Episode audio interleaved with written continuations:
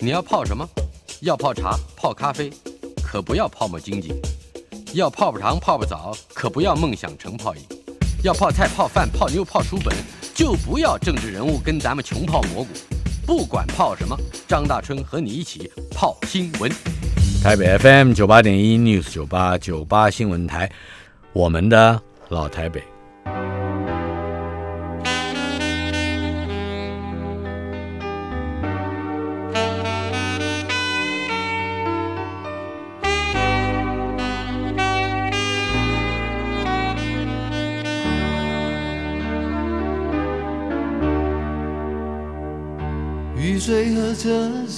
我的老台北没有一个固定的时间坐标，它在我们始终无法全然忘怀的往事里。而我们的老台北这个单元，今天已经来到了第五十五集，继续邀请到上一周来陪伴我们一个小时的前疾管署署长、前国立阳明大学的校长郭旭松，我的老同学旭松。我们上个礼拜谈到了你进入阳明这个体系啊，在台大以外，这也是一个第一个公立医学院，是吧？算是第二个台大，台大之后之后的第一个啊。假使不算国防的话，嗯，对。本来在上个礼拜有一个我很有兴趣的话题呢，就是你在你二十岁生日那天突然发愿要看看世界伟人在传记里面他们二十岁的时候都做些什么事情。后来你发现他们都已经离开家到各地去闯荡，呃，所以这一颗埋在心里的种子，呃，似乎就让你发愿要去出国看看外面的世界。虽然在毕业之后，嗯，你在留校当助教，可是你还是有机会到耶鲁大学深造。这个出国呃深造拿到工位博士的这个过程，可以简单的做一点介绍吗？是。呃，我还记得上一次我们在谈到，就是说为选择公共卫生，是因为多少跟这个十字军有关系。那么社团，社团，然后再加上呃做公共卫生哈，能够解决更多人的这个健康的问题，好像是一个蛮伟大的一个理想嘛哈。那所以就申请了啊，那么就到了这个耶鲁去。那那时候我平常心讲，那个时候要出国的时候。我对电脑已经很有兴趣了啊，所以我自己在光华商场呢弄 Apple Two 啦。我要出国的时候，我本来是跟当时的院长呃于俊于院长讲说，哎，我想要去学，现在当然已经就很夯的这个叫智慧医疗 Medical Informatics 啦，结合这样。结果于院长说，那搞电脑哈，嗯哼，不应该是你去学，那个让这些。电机系的电机系就弄了哈，你还是要学点呃，跟我们医学本科比较有关系。就所以呢，我后来还是去做了这个叫做卫生行政啊，嗯啊的这个事情。对，是。所以我真正做的是卫生行政，然后卫生行政里面那个时候有一门呢是在讲说呃疗效评估啦。啊，怎么样的判断这个各种的呃药物啦，或者是各种的介入的措施是符合成本效益的？所以换句话讲，当时我回来的时候，我还算是第一个在台湾教这个临床试验的啦。哦，啊，所以是那样的一个因缘。那这个当然对于整个的医疗的发展是有关系。你刚刚讲的疗效评估也是在耶鲁。呃，也在耶耶鲁学，对，所以呃，我是八六年去嘛，九一年这个回来，是。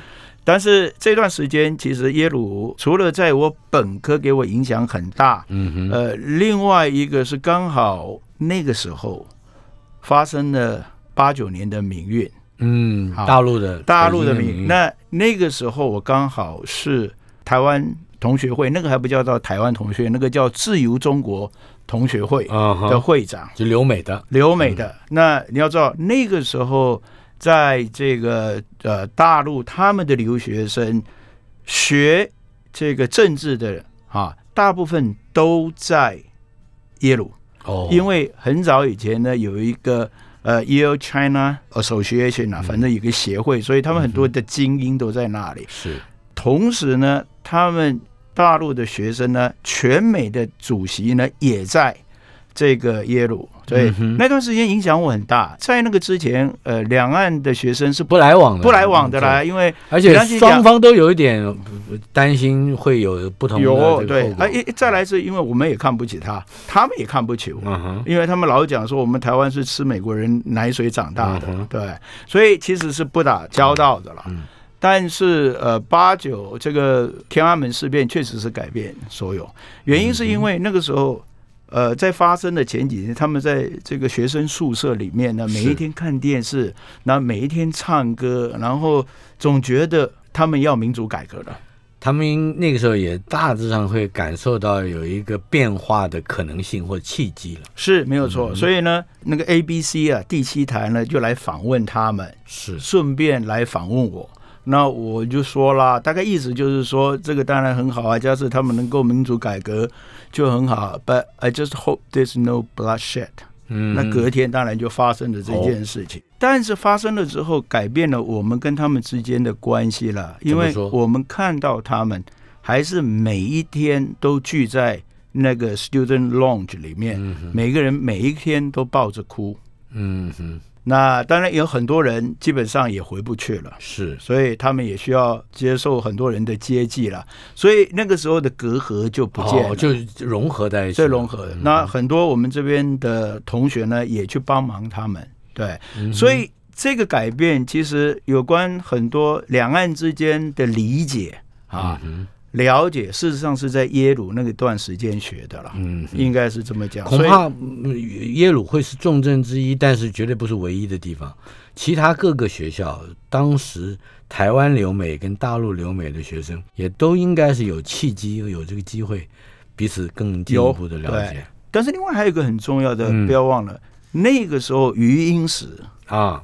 还在耶鲁。是，所以余英时对我们的影响，比方讲也还蛮大的。虽然他他是学历史的，你是学医学的，所以可以没错，可以谈一谈有哪一些？因为有一次是这样的了哈，嗯这个当然讲起来，这个应该是事实，就是我们就请他来演讲嘛，嗯啊，他就讲着讲着，那个时候是我相信是八九天安门还没有爆发的时候，嗯哼，他讲着讲着，那他就说，因为他非常反共嘛，这个大家都知道，他就说呢，他认为呢，在台湾只有一个人搞得过这个老共，嗯，那个人姓李，就叫李登辉。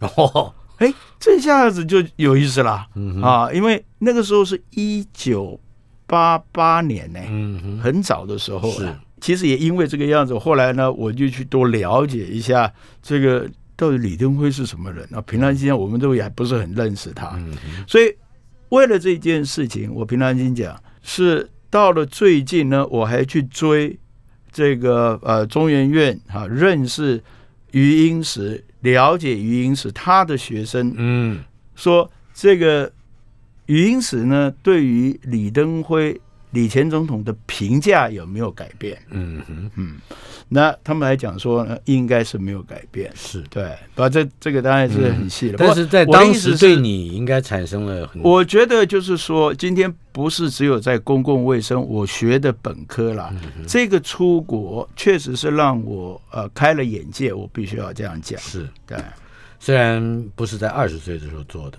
但是呃，无碍于日后你去往一条伟大的路上走啊。呃，一九九一年你回国到阳明大学任职了啊，对，那个时候是应该是阳明大学社会医学科的第一个助教吧？呃，最早的助教没有错，也不是只有我，呃，另外还有像李玉春李老师啊，这个可是往从这工会以后的人都知道，对。是从这时间以后，你都是在学校里面的行政体系担任公职。就是当老师的意思啦。嗯对，那也在学校呢扮演一些行政的工作了。是对，什么主任秘书啊什么主任秘书那都是后来刚回来的时候是这样的啦，就是、嗯呃，因为我是第一届嘛，对，那么那个时候学校的医学系好像没人管，因为医学系的老师呢都在龙总嘛，嗯。啊，啊反而其他的戏比较有人管，所以那时候我们的这个老院长啦，韩少华就拉着我手说：“你自己毕业的，那你要多嗯。担当一点，多做一点行政，所以他就给我一个黑官做，叫医学系的副主任。那个时候没这个名词啊，对，就是他自己封。因为主任是谁呢？是江碧宁江主任啊。那个时候是蒋经国的御医嘛，他也很忙嘛，对不对？所以呢，我就去扮演了这个行政的工作。是，所以这个大概导致我后来一直都在做行政啊。所以我在学校是当然有教书，嗯，但是也做了一些行政。你创立。国内第一所这个卫生资讯和决策研究中心，这也是在这一段期间里面。这个是在两千年了，晚一点，大概是在一九九呃七，没有错，也就是那段时间，没错，那等于是第一所了。对，是。可是到了这个接下来就真正是担任公职了。九八年你借调到卫生署，对，这个也就是现在的卫福部了。你那企划处处长，我们那天还聊到这件事。嗯，谈一谈你的公职生涯。是，呃，那也是因缘际会了。就是当然有一天，呃，那时候詹启贤詹署长呢，以黑马的姿赛哈，就是当了卫生署署长嘛。是，所以呃，他有到处呢在求财，就找上了我们那时候的这阳明的校长张校长了。所以我们什么人才可以借用他？所以。那个时候呢，我就是代表杨明有点去帮他了，就是当了这个企划处的这个处长。他同时呢，也从国防找了呃一些人来帮他忙啊，我就不特别讲。那个时候，其实詹署长在我后来共事的人里面呢，他是非常有担当的啦。啊，那那个时候他刚开始是为了全民健保是要去改革，但是后来发现说全民健保的满意度太高了，无从改革起。啊，所以呢，他就针对这个急重症还有公立医院来进行改革。嗯哼，但是哪知道呢？后来就发生了肠病毒。是，那肠病毒呢？七十八个小孩子过世了。嗯，所以呢，那个时候差点让他丢官呐。但是他也很快的呢，就掌握了一个机运呢，就是说应该要把三个单位呢合在一起。您讲的三个单位是，就是说跟防疫有关系的三个单位，因为当时呢有防疫处啦，有检验总署啦，有预防医学呃研究所。平常心讲呢，应该要并，但是呢大家都不愿意并，所以呢他就找到了这个好的机会。嗯，当时负责整病的呢就是我，因为他就交给这个企划处的处长去并这个事情，所以那个时候也有点成就感啦，就是。当时家是没有去把他们并在一起的话，那么当然二十年后不会有今天的 CDC 啦。嗯啊，不过在那个时候我病了之后，我并没有想到说我会去后来去当了机关局的局长，后来又去当了机关所的署长，完全没有。原因是因为我并不是学这个传染病的。嗯哼啊是，不过病了之后。然后呢？后来因为改朝换代了嘛，就是两千年，那我就回学校。后来是李明亮李署长呢，就在来邀请我呢，再加入到这个民进党的这个卫生署。嗯，但是那个时候他们想做一件事情啦，是就是要加入倒霉球。嗯，那时候变成很重要的一件事情嘛。对，那他们也发现上面啊，或者是有人这样的建议说，应该派一个医学背景的人加入到。外交部里面去，这样比较有专业的说服力。对，对，对了，哈，就是这样啊，是啊，所以就找上我。那我觉得也算是一个挑战呐，也不错。啊。那么就要派我变成是第一个这个所谓的卫生背景的外交官哈。这个大概是二零零一、二零零二零零年开始，二零零一的时候啊，对，就在那段时间，很多人就会问我说：“那你应该到锦立法去啊。” 是没有错，对啊，日内瓦是大本营啊。但是我们本来也以为这个样子，但是很快你就发现说，要加入 WHO，这个要经过国际间的折冲。嗯，其实哪个地方才是全世界的政治中心？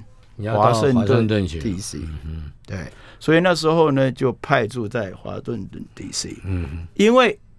假使你已经变成是 WHO 的会员或者是观察员，嗯，那没有错，你就应该要在日内瓦，在日内瓦。所以我去了华盛顿华府之后呢，很快的，当然有另外一个人也到了这个日内瓦去。不过你就可以了解说呢，当然那时候的折冲点是在华府没有错了，所以我们就在推动这件事情。嗯，但是推动了一阵子，就发现说这也不是那么简单的事情，因为那个时候是扁政府的时候。嗯哼，结果二零零三年发生了 SARS，哎啊，你现在跑得太快了。我知道你大概很重要的一件事情，你没有提啊，就是在二零零零年以前，也就是本电台刚刚成立的时候，嗯，发生一个大事——九二一啊，九二一大地震。在这个大地震发生之后，你有有一个职务，或者说有一个任务，九二一赈灾公共卫生和医疗灾后的重建计划，呃，你也参与了，可以谈一谈，因为在台湾，不管是地震也好，各种台风也好啊，这各种天灾，甚至包括大型的人祸，都容易出现一个公共安全或者公共卫生上的破口。那你是怎么样去从事这样的重建计划？讲说我去负责那是过奖了，因为那个时候我是企划处的处长，所以我跟呃詹署长当然就走得很近。是对，那么呃那时候我还记得说，我们就得呃坐直升机到灾区去，去了好几次啊，那去做这个协调。呃，也从那一次的这种大型的这个灾难可以看得出来，指挥动员的体系的重要性。嗯哼，啊。那那个时候，其实我们很清楚的看到，就是军方的力量扮演很绝对性的、呃这个一向都是这样嘛。对，甚至于比方说有了那个灾难的时候，这个我们詹署长呢就看到奇怪，其他人他们有卫星电话，他没有。嗯哼，啊啊！其他是因为都是军方的、啊，军方的。对啊。我那个时候还去帮他借了一支嗯哼，这个卫星电话，因为民间的人不多啊，嗯哼。刚好我认识了尹衍良尹先生，啊，啊，他有一支，因为他有船啊，对不对？嗯哼，哎，借了一支给他，所以其实小事情，但是问题是在那一次，我们充分的感觉到 coordination、嗯。指挥协调的重要性。嗯所以这只要是一个危机，只要是一个紧急事件。Control and command，这个也是是后来在重大疫灾的时候，为什么台湾的指挥中心这么强，跟这些都有一点关系。的确，你刚刚讲在九二一震灾发生之后，哎，九二一是一九九九，对，离现在也不过就是二十三年，可是感觉上好像连卫星电话都没有，这个有一点那个时候没有啊，那时候军方有啊，但是嗯所以你就这不可思议，会知这真的是老台北嘞。是有点意思是这样的，所以你要了解到，嗯就是在那个时候，卫生署的地位嗯，其实是很低的，落很低的。不过不管怎么说，九二一赈灾的公共卫生和医疗灾后重建计划，恐怕也是当时最快完成重建的一个部会之一吧。对，可是回到我们刚才讲到的二零零一到二零零二年，也就是说你在企划处处长，接着之后派驻到华盛顿，好像在去之前你见了钱富先生是吧？没错，他当时是监察院的院长，他是监察院的院长，但为什么要去见他？？OK，又谈了些什么？是这样子哈，因为我要去 DC，结果有一个美国的教授肖庆伦教授，嗯，他就听到了啊，那我去找他，他就跟我讲说，哦，那你要做外交工作了，那我跟你讲，你最好去见一个人啊，就是前副啊，嗯这个前院长啊，那时候是监察院长，以前的外交部长。是，他说他算是美国人非常敬重的一个外交人才。嗯那你们都是耶鲁毕业的啊、嗯对不对？你去找他，他一定不会拒绝，所以我学就去找。对，所以那个影响我也很深呐、啊。所以呢，我们就在监察院他的办公室里面就聊天了啊。然后他就花了大概半个小时的时间呢，就跟我讲这个中国跟藩属之间的关系。藩属啊，藩属，嗯你看我的国语就是这样的程度，呃，就是当时的那些个小的邦国，邦国嗯藩附邦啦，庸的邦国附庸。嗯因为我后来才知道，钱复他自己本身的论文其实写朝鲜跟中国的关系，嗯，对但是他讲了半天，他有看到我好像一头雾水，他说：“这个郭局长，为什么我跟你讲这些？对你讲了一讲讲半个小讲时，呃，讲什么啊？他就说我要跟你讲一个道理，嗯古今中外都是这样，大国嗯要的是面子，小国要的是里子。嗯 OK，所以他说哈，这 WHO 这件事情很难嗯啊，道理就是这样。不过呢，你今天既然要做这个事情，你就把握这个机会好了，把握这个原则，啦嗯哼，啊。那么就去大国面子，对，要尽可能给人家面子啊，，尽可能争取自己的理由，理子啊，家属是这样，非常有趣了。我觉得呃很受用，嗯，对，所以我后来呃当了校长之后呢，有了新职务呢，我也去找他。啊哈，那他一样的跟我讲的呃有个故事，因为他爸爸钱思亮是，是台大校这个校长啊嗯，他说他当年的时候呢，他是跟着副校长，那时候他好像先当过教务主任，是，跟老子校长呢，他们有去这个有点像是查班啊，嗯就是学生上课呢，嗯他们去去巡堂。巡堂，他们坐在后面，那去看这个老师这个上的好不好，嗯。这样子。结果呢，呃，这么一巡堂下来呢，就把台大的这个教授呢解雇了七十几人。对，我说这个我做不到。不过不管怎么讲呢，我每一次跟这个呃前院长啊谈都很有收获了，这是凭良心讲。嗯对，嗯，呃至于还有一些什么样其他的收获，我们稍后片刻马上回来访问的是郭旭松。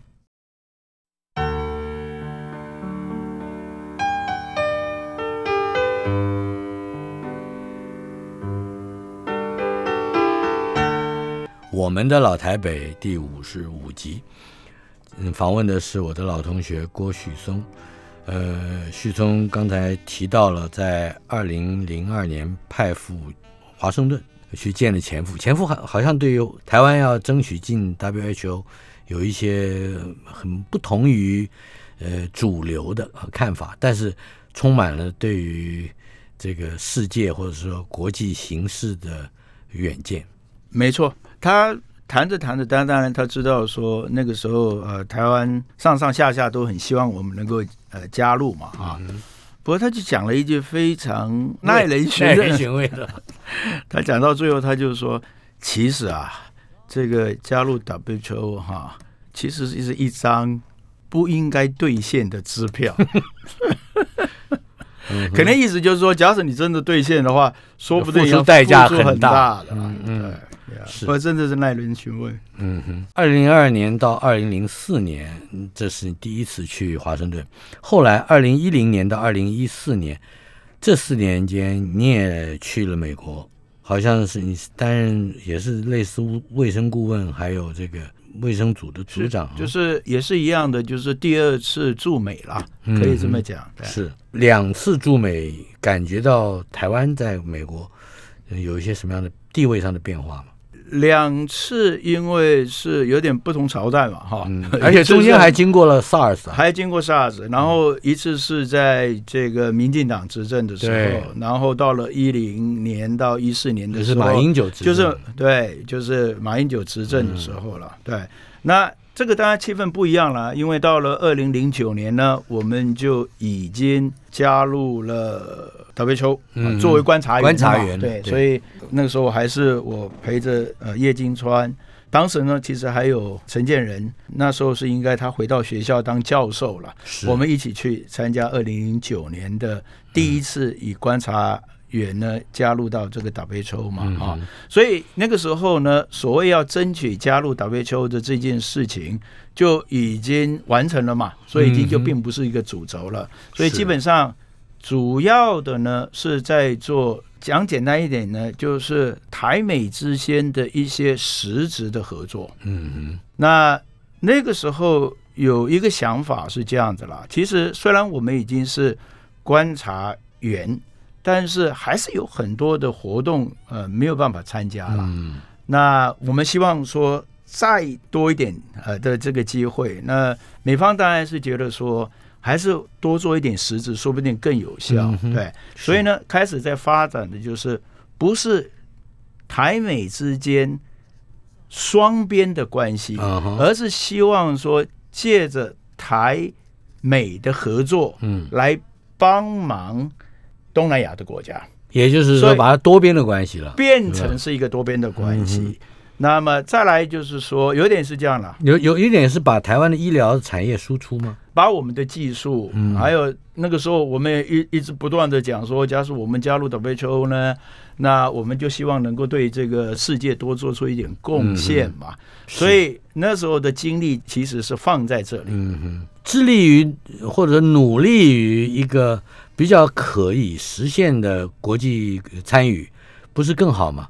也就是说，不见得说你要等到其他的国家来邀请你说没有台湾不可以，那那不那多辉煌啊，是吧？是因为有那个政策，所以后来刚好碰到了伊波拉啦，碰到了登革热啦，呃，好几次呢。所以我们怎么做？嗯，就在台湾呢办训练营，呃什么样的训练营？训练东南亚的国家啊，嗯，那么呃如何因应这个新兴的传染病？啊？是，那等于说，我们把美国的这些教授或者专家请来，但是我们至少呢，也可以当成助教啊。嗯，所以换句话讲呢，这个台美的关系就不是说他来帮忙台湾，不需要了，我们至少可以当个助教，是。我们一起学美国人怎么样来帮助啊、呃其他的国家，这一点很重要啦，因为我们一直在讲说我们要从呃这个 recipient country 变成是一个 donor country 啊，嗯，我说。我们四十年前、五十年前，我们也接受 WHO 接受美国人的协助，各种协助现在我们站起来了，我们要帮助人、啊，我们要变成是一个 donor。但是开玩笑，要做一个好 donor 不是那么简单的一件事情，所以我们要向人家学了。哎，所以那时候的理念的基础是这样子来的。你既然提到这个，我记得你还讲过一个，在我们私下谈话的时候讲过一个很有趣的故事，让我对陈水扁、阿扁，嗯，有不同的看法。这 个嗯，因为你刚刚提到了 donor 这个帮助者或者是协助者，有一次也就是美国有一个代表团，应该是跟 SARS 嗯 SARS 期间，我还记得那位女士团长是 Susan 是吧？苏生马龙嗯，嗯谈谈 Susan 你陈水扁。好是这样子了，就是 SARS 嘛哈，那么二零零三年，那么我们大概到了五月二十四号。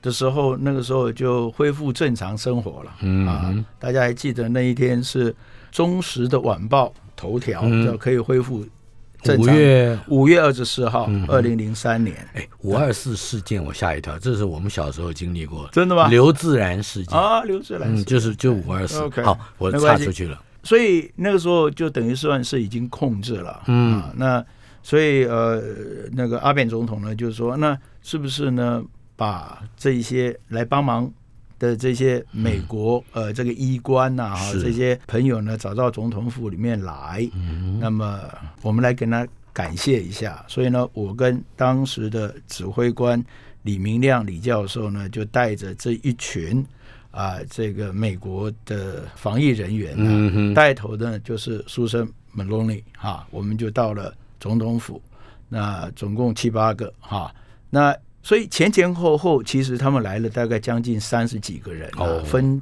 不同的时期。他们来了，那就见了陈水扁阿扁总统嘛。平常心讲，他致辞稿我们都总要帮他准备，嗯。但是他一个字都没有用，没有照稿念。完全没有，他就讲他自己的观察跟看法，所以当然你也可以了解到，就是说，呃，那个时候，呃，某种程度来讲，因为他并不是一个医学背景的人，确实是他有点担心国家走到这里，诶，会不会真正是发生这种更大的灾难呐、啊？所以他就讲完，所以他很感谢哈、那讲着讲着呢，他就问苏沈啊，就是说啊、呃能不能给我们国家呢一些建议，可以让我们来改善？嗯，那苏长很客气啊，就是说啊，其实你们刚开始的时候，和平医院的事件有一些兵荒马乱，但是你们台湾人动员能力真的很快啊，现在就全部都已经就绪了。我们可以给你们的意见，大概能讲的也都讲了，没有了啦，好，没有什么特别的。就这个，我就真的是要佩服阿扁啊，嗯哼，他就不放弃哦。嗯，他不只是说你讲两句好话，对，讲两句我就说谢谢，因为他大可可以这个样子啊，是就是谢谢大家拍张照就回家了嘛。嗯。他就不是，他就一直逼着苏神讲说，你不用客气了，嗯。你就讲嘛，我们到底还有没有什么东西可以改善？是，所以苏珊在这样的一个情况之下，他就很客气的讲了一句话，他就说啊，假使是 CDC，美国的 CDC 不是，他说你们的 CDC，、哦你们的疾管局哦啊，因为我们也都自称 CDC，、啊台湾 CDC 嘛。假使能够多一点呃医师啊专业人员的话，会比较好。啊，这个时候我就插嘴了。嗯。我就跟他解释说，书生的意思是，美国 CDC 呢大概有七千人，但是有两千五百人以上都是医师。嗯。当时我们的 CDC 台湾的疾管局九百个人，大概是只有七个医师，而且这七个医师都还在做行政。嗯。那为什么医师不去 CDC 呢？很多种原因嘛，啊，包括薪水，包括我们连薪水比较低。对，嗯。连缺都没有那个医师的缺。哦，本本来的组织架构里面医生就不够，就就不够啊，嗯，根本也没有医师这个缺啊，所以呢，医师区是占其他的人的缺啊，是。就等于一般的公务人员嘛。所以呢，就是因为阿扁问了这一句话，那所以呢，他回了，那么就写在会议记录。是，所以这个时候呢，因为我是从国外回来支援了，我就回去了。所以呢，要谢两个人，一个是苏益仁，一个是陈建仁，因为一个是留下来当卫生署长，一个是当时的 CDC，他们就抓住了这个机会啊，嗯。根据那个会议记录，那么呢，去争取到三十几个今天我们所谓的防疫医师的缺，哦，对，是从那个时候开始的，但是他们争取回来，争取到这个缺，但是还没有抓人。那是我刚好二零零四年回来的时候，所以是从我开始，第一个一个一个把这个防疫医师呢，能够把他找到，把他聘进来。嗯。所以包括呃，现在好几个很重要的人啊包括呃杨静慧啦，哈，主要的今天在负责 CDC COVID 的那个组长，包括后来呃出国的罗玉军呐、洪敏哲那是阳明的一个学弟，啊哎、那个都是第一届的呃这个防疫医师，嗯。所以你要是没有这一群人啊，今天很可能 CDC 呃的能力会大打折扣。现在大概有编制上有啊有多少？编制上面大概有三十个啊，但是我们现在大概有二十几个，因为也是来来去去了，是。有些人当然也不见得能够适应这样的一个环境。嗯那讲起来是这样的啦，就是他们的薪水比他们在医院里面的同班同学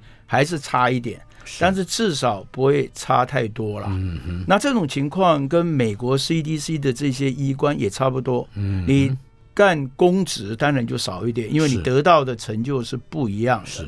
所以也因为这个样子，所以我那时候跟这些年轻的人讲，我说这样的，你们责任是很重大，而且呢，常常需要冒着生命危险，跟这个美国的苏省一样，碰到了有疫情的时候，你们是第一个要被送到那个疫区去了哎啊。所以呢，你们要有其他的补偿了，这个就是国家嗯可以送你们到美国 CDC 外面呢去受训。关于送到疫区现场，你也有话说。我相信还有很多，不只是你个人的，包括你刚才提到的几位医师他们的经验到疫病现场。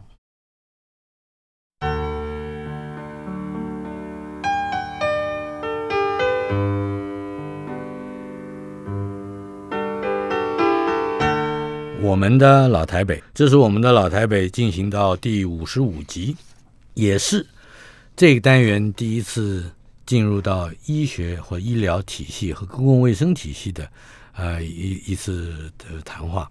访问的是我的老同学郭旭松，他是前机关署的署长，也是前国立阳明大学的校长。呃，旭松，跟刚才讲到了要到现场，那也就是说，不论这个地球上什么地点发生了比较有长远影响可能的这种疫病，我们都要有专业的医师到现场去理解情况。呃，这一次 COVID-19 到现在大概已经蔓延了，算是两年了。呃，在第一时间，台湾也就派出了两位医师，呃，前往武汉。这两位医师好像也跟刚才你讲的，从 Susan 这个 Maloney 跟陈水扁的建议，呃之后，嗯所形成的一个人事组织，谈一谈这个脉络。是，二零零三年，当美国派这个医官到台湾来帮助我们的时候，那那时候我跟他们接待，其实我很快的就感觉到，就是说他们其实来的首要的目的，当然是避免台湾的 SARS 病人跑到美国去。啊，是，当然，另外美国的利益，这是他们利益，而且呢，这是他们的责任啊。那另外，当然，他们就是来保护他们的这个侨民跟他们在台的这个利益。是，那当然，他也一定要来帮我们的忙，才有办法达到那样的一个。所以呢，这个概念就是说，决战境外。嗯哼，啊，哪一边有疫病，你当然要很快的把人呢派出去。那尤其是特别是对于传染病来讲特别重要，原因是传染病一定有病源，谁能够掌握到病源，谁就有办法知道说到底这是什么病，怎么样发展出它的检验试剂，怎么样的呢发展出它的疫苗，甚至于它的治疗。所以掌控源头非常重要。所以这个换句话讲，也算是我们跟老美学的。所以那个之后。我们就有那样的一个理念呐，就是说，以后全世界哪个地方假使会有威胁到台湾的疫病，那 CDC 的第一个任务呢，就是要有人去要到，那当然你要派呃有能力的人去啊。所以这个事情呢，其实是从二零零五年我们开始有这个防疫医师呢，就这么做。嗯，甚至于在二零零五年啊，这个从来没有公开过的一件事情，就是在那个时候呃有禽流感，嗯啊是，呃其实那个时候我们就已经派很紧张的，对对对，已经派人到安徽到大陆去了啊，只是那个时候我们双方面有 understanding 啊，就是说我们就去，那去了之后我们不要嚷嚷。啊，也不要把它政治化。是对，那时候去的人就是今天负责即兴组的呃杨静慧啊，杨组长提到的。对，所以他回来的时候跟我讲说，哇，这个去了大陆，那个时候去呢，到了乡下呢，是每一个人穿的衣服呢，还是全部都是清一色的藏青色的，哎，那情景，所以那个是第一次。后来只要是不管是伊波拉。或者是 MERS，韩国，我们都是第一个到，嗯，我们都是第一个到，所以伊波拉是在西非嘛，对。对，本来是应该要到狮子山，呃，那些国家去，就那个有困难，所以呢，外交的缘故，外交的缘故，所以我们派到哪里去？奈及利亚，嗯，谁去呢？就是今天的罗玉军啊，当时呢就。派他到那边去，这也是你们 recruit 进来最早的那一批。所以呢，这一些人呢，当他们要进来，CDC 都会跟他们讲，嗯，就说这就是你们的责任，是啊，你们要接受派遣。嗯哼，这要签署他们的这个工作合约吗？呃，他们心里知道，倒没有到说真的清楚，因为我们只要把这个来龙去脉，从 SARS 到这，我们怎么样能够掌握。这个的确也就是你在二十岁发愿的时候所做的事，不光是你自己做，你也促成了其他的专业人才，包括类似像你的学弟妹们跟学生们所做的这样的事情。对，就是出去，出去到现场。对，没错。所以我当校长，我也是同样的一个想法，我也常常鼓励学生，嗯，能够到外面走一走，就去走。我记得。我没有特别的政治立场，不过我曾经好像是韩国瑜，嗯，选市长的时候，他不是讲过一句话吗？他说他当了市长，说他要让高雄的小孩子每一个人都可以出国一年，嗯哼，为他鼓掌哎。我觉得那个不是太差的 idea 哦，是虽然是有一点异想天开，我也没有表示说我支持。比那个爱情摩天轮看起来 要比比较更难一点，但是但是应该要让更有远见一点。对，而且呢，事实上我们的这些防疫是有到国外去，那就是真的是不一样。是啊，我也很骄傲，就是说，因为我们后来跟美国人签了一个十年的约啊，可以让我们可以。派防疫医师到 Atlanta 他们的总部哦去训练，所以连续十年。现在呢，现在的周署长呢又把这个约也延长。哦，所以我们等于从二零零五年开始，随时 at any given time，随时，嗯，我们都有个防疫医师呢，其实是在亚特在受训的，在受训，但是他就变成是我们所谓的 liaison 的 officer，、嗯联络官一样。是，就是他也保持了一个关系，关系嘛。同时那个时候我们还有另外一个人在欧盟，所以嗯那个时候为什么 CDC 会觉得非常的 confident，非常的呃有有把握了有有把握是因为我们的讯息也算是很通透了。是。你在前面的谈话里面曾经提到过，你对于智慧医疗有过兴趣啊。这个跟后来，对不起，我跳得很远，呃，已经不是属于老台北范围，是新台北的范围。这个跟后来交通大学跟阳明的并校应该有一点牵丝攀藤的关系，电子或者是智慧医疗，或者是医疗电子化。完完全正确哈。嗯因为什么讲？就是这个是已经大的一个趋势了哈。那刚才也讲到说，阳明是第一个成立卫生资讯研究所的，是，但是其实假如回想起来呢，还真的很后悔，那个时候应该就要成立一个资讯系。你说十几年以前，对，就像正大一样，嗯哼，正大其实它是一个文科，但是它也成立了一个资讯系。是，对，所以我们其实是慢了。嗯所以最好的方式呢，就是跟一个资讯跟电子啊、呃工程专长的学校合并，当然是一个最好的一个走向了。嗯啊，所以我们是在最近才发现一个老的文件啊，这个多有趣呢！就是我们创院的院长韩伟，他在一九七二年的时候，嗯，换句话来讲是五十年前喽。对，啊，他还在当中原理工学院的院长，是，就给李国鼎呢给了他的一个建言书了，就是要重点发展医学工程科技的一个计划。诶，这是五十年前呢，他就开始在讲说，应该要把医学跟电子资讯呢要能够结合在一起。说不定他那个时候已经看见了这种运运用人工智慧或者大数据的这个趋势，只不过当时没这些词儿？很可能那时候没有智慧，嗯，他他不知道，没错，嗯但是他知道这两个应该要结合。嗯其实他是一个医学的博士，会到中原的原因，其实也就是为了这个，所以他嗯。在台湾第一个所谓的医学工程学系是。不在阳明，事实上是在中原。嗯。对，所以还真的是很有远见了。是，所以呃，我们都不算有远见的人了，我们只不过到最后去实践他的这些初衷，可能就是这样子罢了。最后我有一个问题，你在公共卫生这个领域里面，包括公职，在学校都待了很多年，大半生都奉献在里面，耗在里面，可以这样说。台湾目前在公共卫生的这一个议题之下，究竟有没有足以教人的，包括对面对全世界的真正在技术上的成就？而这些成就，我们又应该如何重新去呃认识？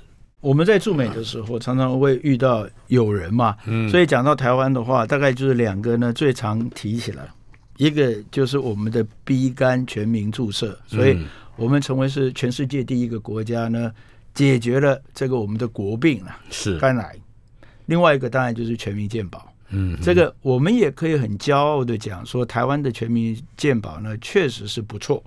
不过啊、我还是要稍微讲一点，就是说它的不错是没有错啊、但是我们也慢慢会碰到一些问题，因为过去我们常常讲说，从此以后呢，我们就看不到有这个因病而贫。破产的人啊，以前呢，我们是要去卖一条猪啊，倾家荡产。假使生病的话，套用博洋的话，就是自从有全民健保之后，你爱怎么生病就怎么生病，你就不用怕。这句话虽然是没有错，但是在这样的一个状况之下，虽然没有个人因此破产，但是把大家全部绑在一起，有可能是国家破产。嗯哼，所以某种程度的制度改革还是必须要的。那我觉得我们现在看起来是。呃，有一点，我们太沉迷于说我们的全民过去的做贡献，忘了也要适度的一个改善了。不过，当然这是另外一个很严肃的话题。全民健保破产的风险，对不过我们会就开辟一个专题，要来再来谈一谈，好吗？好。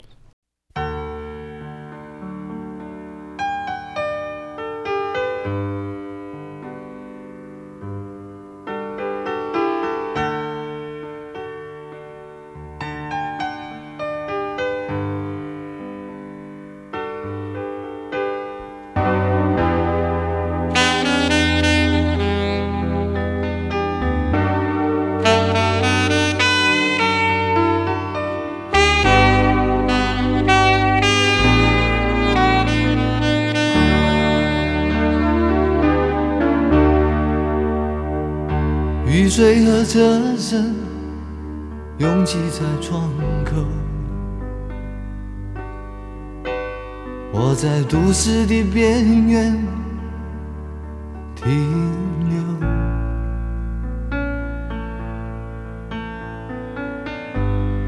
少年的往事在回忆中消失，三十岁。我的职业是自由，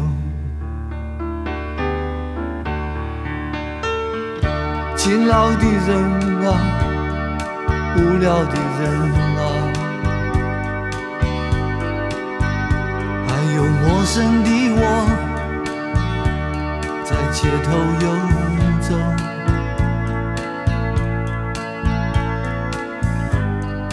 白色的墙柱。玻璃的黑幕，唱着改变社会的任务，告诉我。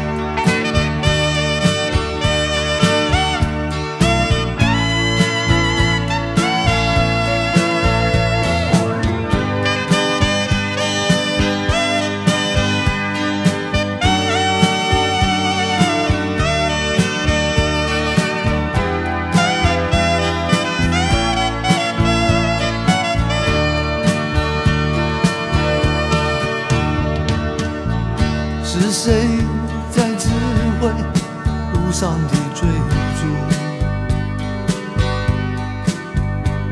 有谁来裁判游戏的胜负